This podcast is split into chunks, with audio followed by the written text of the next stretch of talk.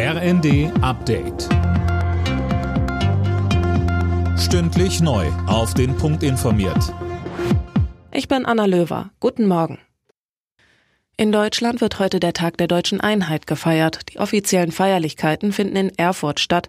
Unter anderem steigt in Thüringens Landeshauptstadt Erfurt ein Bürgerfest. Auch Kanzler Scholz wird in der Stadt sein. Deutschland wäre ohne die Wiedervereinigung ein ärmeres Land, erklärte der Ostbeauftragte der Bundesregierung.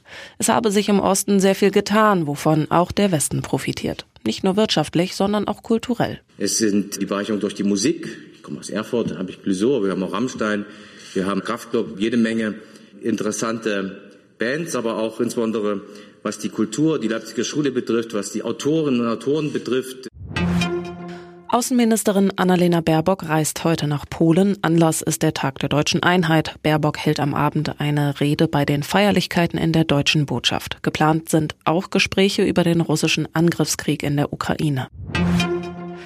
Die Präsidentschaftswahl in Brasilien geht in eine Stichwahl. Im ersten Durchgang konnten weder der linke Kandidat Lula noch Amtsinhaber Bolsonaro die absolute Mehrheit der Stimmen für sich verbuchen. Mehr von Daniel Stuckenberg. Am Ende lag Lula mit knapp 48 Prozent vor Bolsonaro mit 44 Prozent. Für den rechtsradikalen Amtsinhaber Bolsonaro ist das ein überraschender Erfolg. Umfragen im Vorfeld der Wahl hatten Lula deutlicher vorne gesehen. Jetzt müssen die Brasilianer am Ende des Monats nochmal zur Wahlurne. Weiter herrscht auch die Sorge, Bolsonaro könnte bei einer Wahlniederlage nach dem Vorbild von Donald Trump Unruhen anzetteln.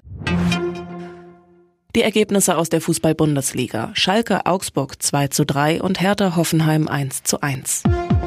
Alle Nachrichten auf rnd.de